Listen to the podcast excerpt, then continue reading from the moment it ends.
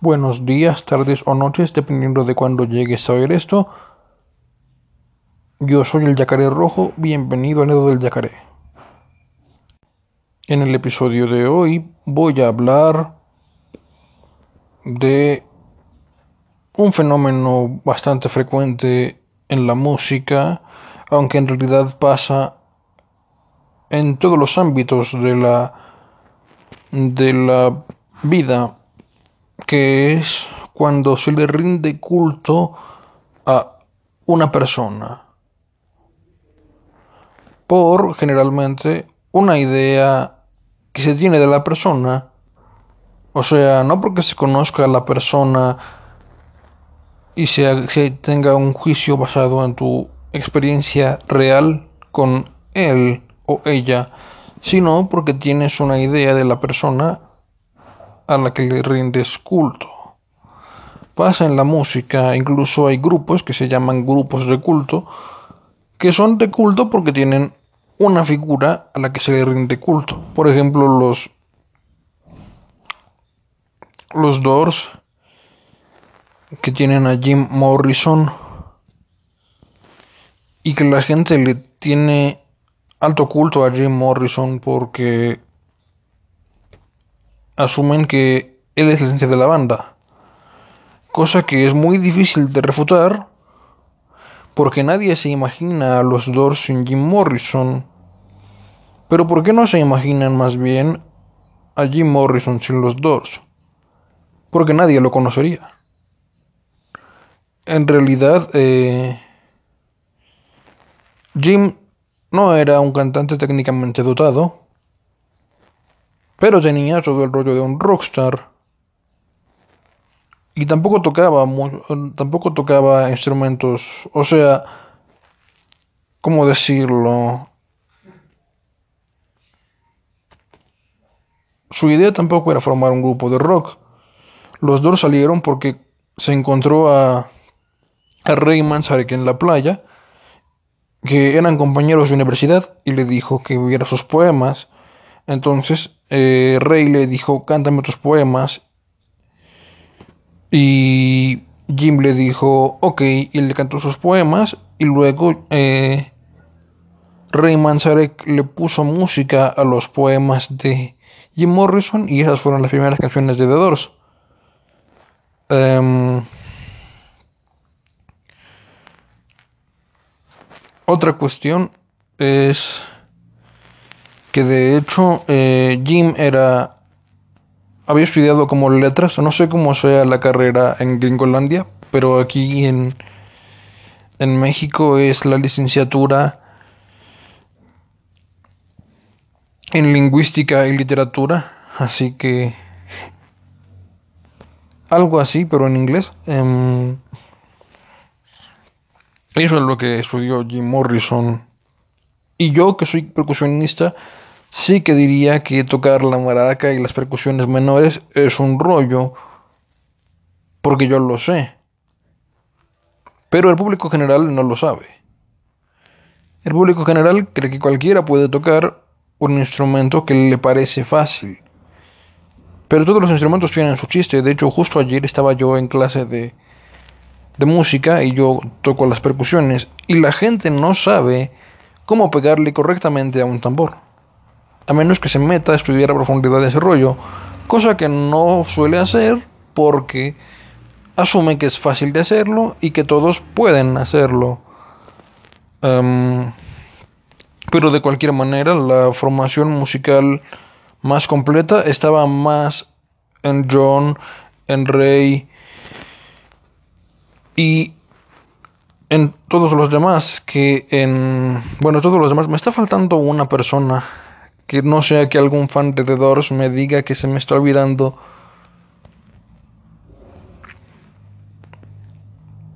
un esperen un segundo en John, en Ray y en Joe, en, en Robbie que en Jim. Pero la gente no se puede imaginar a los Doors sin Jim Morrison. Eh, otro caso mucho más local es el del personal. la gente dice que el personal se murió cuando se murió Julio Aro.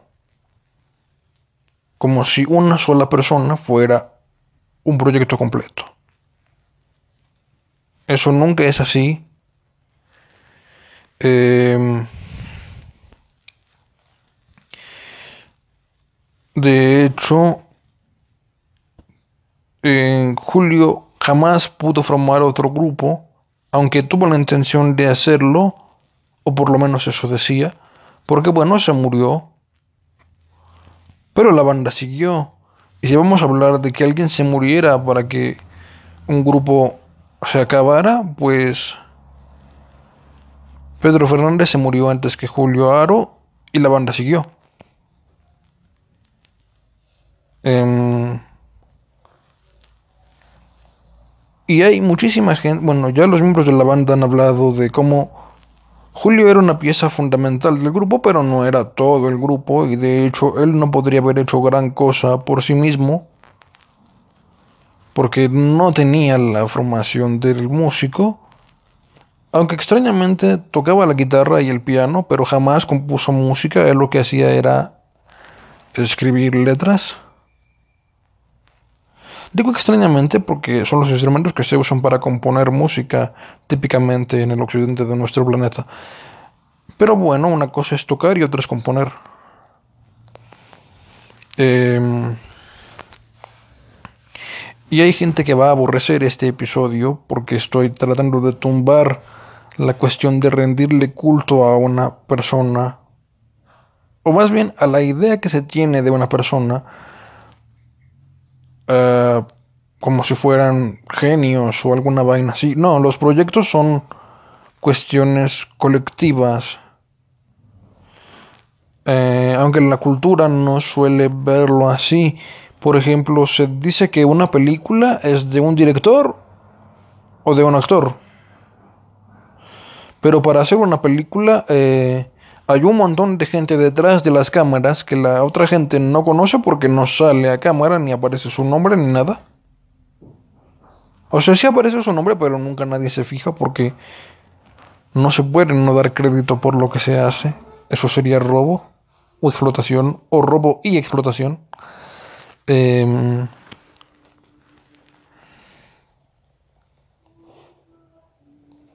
pero bueno, he ahí el asunto.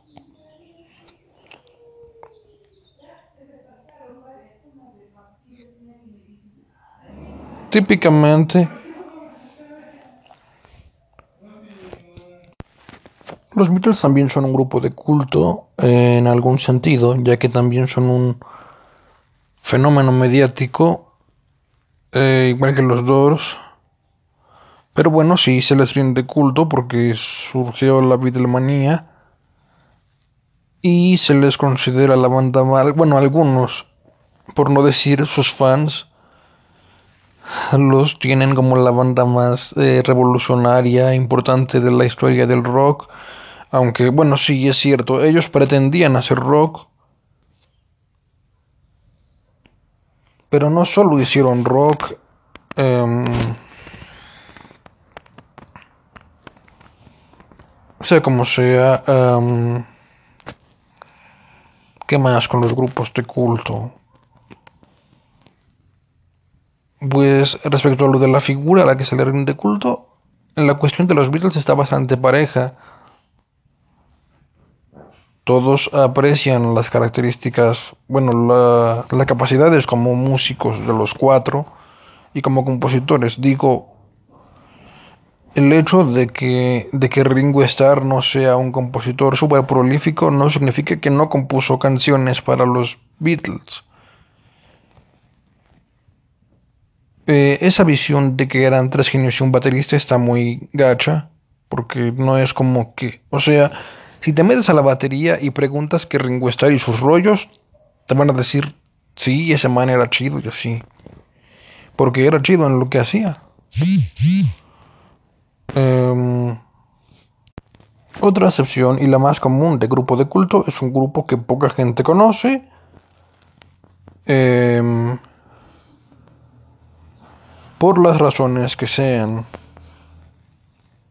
pero que los seguidores le son muy fieles, porque bueno, por eso es culto. que, eh, por ejemplo, Traffic. Muy poca gente conoce a Traffic fuera del circuito londinense de música, ni siquiera música mainstream, música underground. O sea, lo más mainstream que le, que le sea Traffic es que una canción suya salió en la película de Los Vengadores, la de Endgame, la de Dear Mr. Fantasy. Dear Mr. Fantasy. No, espera, no, no debo cantar porque ¿qué tal que me tumben el, el episodio por copia? Ah, no, pero yo no monetizo. Ah, no hay problema. Eh, bueno, si no la conocen o si no han visto tampoco la película, que es la exposición más mainstream que he visto del trabajo de Traffic en... Perdón, tengo hipo. Eh, en toda la vida, desde que sé que existe Traffic y desde que existe Traffic per se, desde los 60 o sea, Traffic ya ni existe porque sus miembros, la mitad de sus miembros se murieron y jamás tuvieron este reconocimiento masivo, pero la gente que sigue a Traffic son muy fans de Traffic, fanáticos casi en vez de en vez de aficionados. Eh, y ese es el problema de los grupos de culto, que te puedes obsesionar con una persona o con un grupo, pero más con una persona, porque luego dentro de los grupos se dice, es que estos manes no son nada sin este otro man. Y no, la cuestión es que el grupo es como es precisamente por ser un grupo, por la combinación del trabajo de sus miembros. Allí es cuando un todo pasa a ser más grande que la suma de sus partes. Eh, sí, esas cuestiones. Típicamente los episodios duran 20 minutos. Y podría. Podría seguir. Pero también quiero hacer otra cuestión. Eh, por motivos que yo más o menos comprendo, pero no del todo. Típicamente la figura de culto es el cantante de la, del grupo. Um, porque bueno, la gente que no está metida en la música no, no aprecia de igual manera las partes de música que no entiende del todo, que que la voz de un cantante. Porque bueno, cualquier persona sabe cuando una voz es agradable al oído, pero no todo el mundo sabe cómo analizar técnicamente a un ejecutante de un instrumento musical. Em, por otro lado, ese rollo de que hay grupos que sin su cantante, bueno, de que los grupos en general no son nada sin sus cantantes, no es del todo cierto. Puedes ir y decírselo a, por ejemplo, a los adolescentes. Puedes ir y decírselo a, a Willy Colón con sus cuatro cantantes super históricos, incluidos, bueno, tres cantantes super históricos y él mismo cantando. El asunto fue que la banda siempre rifó porque no dependían de tener un cantante super estrella. Eh, o por ejemplo, Van Halen de Van Halen, ninguno de los hermanos Van Halen quería cantar en realidad. Este, la cuestión es que Van Halen no es Van Halen sin la guitarra de, de Eddie y la batería de Alex. Um, allí está otra vez la superestrella del grupo, no es el cantante. Um, o Santana. Santana tiene la mayoría de sus piezas instrumentales y cambia de cantante literalmente cada canción. Y la cuestión de Santana es exactamente la guitarra de Santana y la propuesta musical de combinar rock con música afrolatina. Eh, más allá de lo que pueda o no pueda ser un cantante. Tenía que hablar de eso. Em, otra cuestión importante una cosa es ser un cantante, que técnicamente todo el que quiera puede cantar, sea o no que lo haga bien. Y otra, ser un vocalista. Un vocalista es una persona que usa, usa su voz como instrumento musical, cosa que no todo el mundo puede hacer, porque para eso se requiere técnica, técnica que se tiene que aprender de algún lado. O sea, sí hay mucha gente que canta sin técnica y que nadie se imagina que no cante él o ella sus canciones, o bueno, las canciones que canta, porque otra cuestión es que la gente asume que el que canta la canción es el dueño de la canción. Y no, la propiedad intelectual de la canción y la creación de la canción son cuestión del compositor, o sea que al menos que seas cantautor, tus canciones, o bueno, las canciones no son tuyas. Este, por más que tú las cantes. Em, ¿Qué les estaba yo? Ah, sí, cantantes y vocalistas. Em, hay gente que carece de técnica por completo, pero tiene mucha mucha facilidad para interpretar la canción de la manera adecuada. De modo que a veces, por más buen cantante que seas y muy dotado y técnicamente eh, adecuado que, que tú te desempeñes, siempre van a decir esta versión no le llega al original porque le falta el sentimiento y el rollo del pibe que cantaba la rola original. Este, y pues estarán en una verdad a medias, porque en realidad si te pones a analizar en frío, el, el cantante que canta bien la rola, pues lo está haciendo hasta mejor que el original que no tiene la técnica de canto. Pero el man del que le falta la técnica, pero tiene todo el feeling, este pues le mete el rollo preciso para que se sienta bien la rola. Eso es una paradoja muy compleja de explicar. O sea, ahora espero que estén entendiendo. Una cosa es oír música, que todo el mundo oye música y todo el mundo canta. Y otra, meterte a la música, hacer tu música, este, y aprender a profundidad la cuestión es como todo el mundo hace ejercicio porque, bueno, por cuestiones de salud, pero no todo el mundo se mete al deporte de alto rendimiento, porque para eso hay que pasar mucho tiempo metido a fondo en ese rollo. Em, a todo el mundo le gusta el arte, pero no todo el mundo se mete al arte a fondo porque exactamente la misma cuestión. Así, cuestiones de ese estilo. Bueno, hay Recuerden, banda, sean siempre aficionados y nunca fanáticos. El fanatismo es peligroso. Eh, he aquí el punto de mi cuestión, de mi disertación de este día, de mi habladera de hierba, con perdón de ustedes. Este. Ahí estuvo. Pensé que iba a ser dos episodios, uno para cantantes y uno para grupos de culto, pero decidí juntarlo todo en un solo episodio cuando vi que no llegaba a 20 minutos. Eh, ahí estuvo el episodio de hoy. Pero como todavía no llega a 20 minutos, pues seguiré hablando hierba. Eh, no es que esté...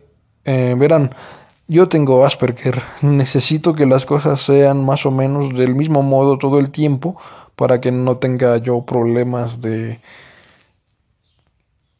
de ansiedad y cuestiones así, porque aparte tengo ansiedad generalizada. Ahí estuvo. Sí, ya quedan nada más 30 segundos. 22, 23, 24, 25, 26, 27, 28, 29, 30, 32, 33, 34, 35, 36, 37, 38, 39, 40, 41, 42, 43, 44, 45, 47, 48, 49, 50, 10, 9, 8, 7, 6, 5, 4, 3, 2, 1, 0. Ahí estuvo.